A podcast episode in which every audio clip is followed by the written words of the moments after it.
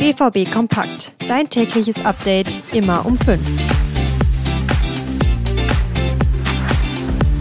Die Länderspielpause, die ist vorbei. Der volle Fokus liegt beim BVB jetzt auf dem Spiel gegen den SC Freiburg und das wird eine richtig schwere Aufgabe. Umso wichtiger, dass Edin Terzic möglichst viele Spieler beisammen hat. Ein paar Nationalspieler, die fehlen aber noch. Wer fehlt und wie der aktuelle Stand bei Niklas Füllkrug ist, all das besprechen wir in dieser Ausgabe BVB Kompakt.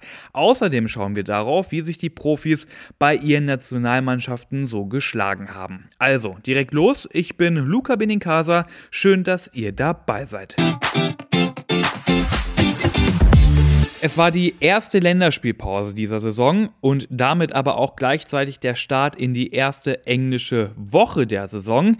Denn am Dienstag und Mittwoch standen die Nationalspieler ja noch auf dem Feld und am Samstag geht es ja dann schon wieder gegen Freiburg. Erst heute Nachmittag werden dann aber wieder alle Mann in Brakel zusammen beim Training auf dem Platz stehen.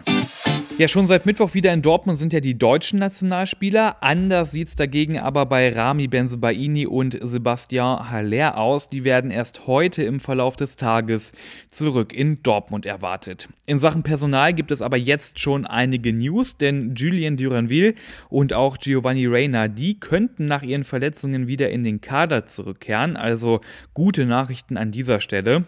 Ein großes Fragezeichen, das steht aber noch bei Julian Riasson.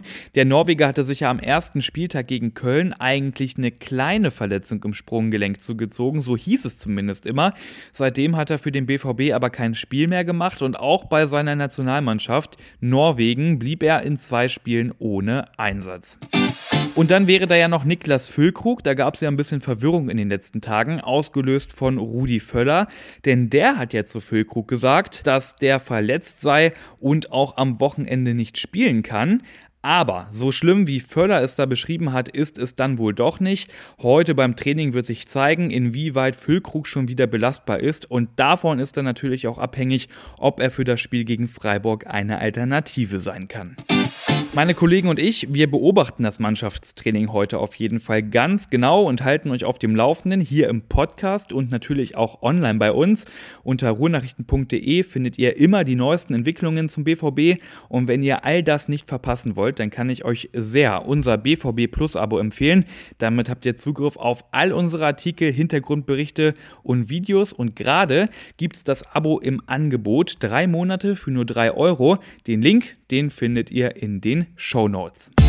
Und dann, wie angekündigt, wollen wir noch kurz darauf schauen, wie sich die BVB-Profis bei ihren Nationalmannschaften so geschlagen haben. Die deutschen Spieler, die lasse ich jetzt mal ein bisschen außen vor. Das haben wir ja gestern schon besprochen in der Ausgabe. Da gern mal reinhören, wenn ihr mögt. Also werden wir direkt international und fangen an mit Rami Benzebaini. Der hat einen guten Job gemacht, wurde dafür Algerien sogar als Innenverteidiger aufgestellt. Für den BVB ist das aber wohl keine ernsthafte Option. Benzebaini weiter links gesetzt beim BVB.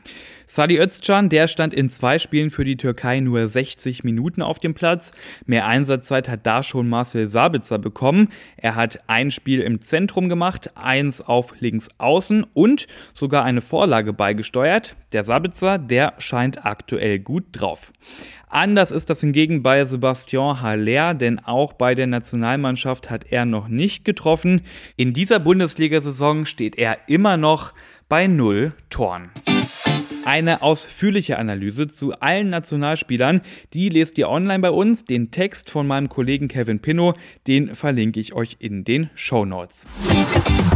Und das war's mit dieser Ausgabe BVB Kompakt. Lasst gerne Bewertung da und folgt dem Podcast in eurer App, weil dann verpasst ihr auch keine Episode mehr. Ich bin Luca Benincasa und morgen früh gibt's hier wieder die neuesten Infos.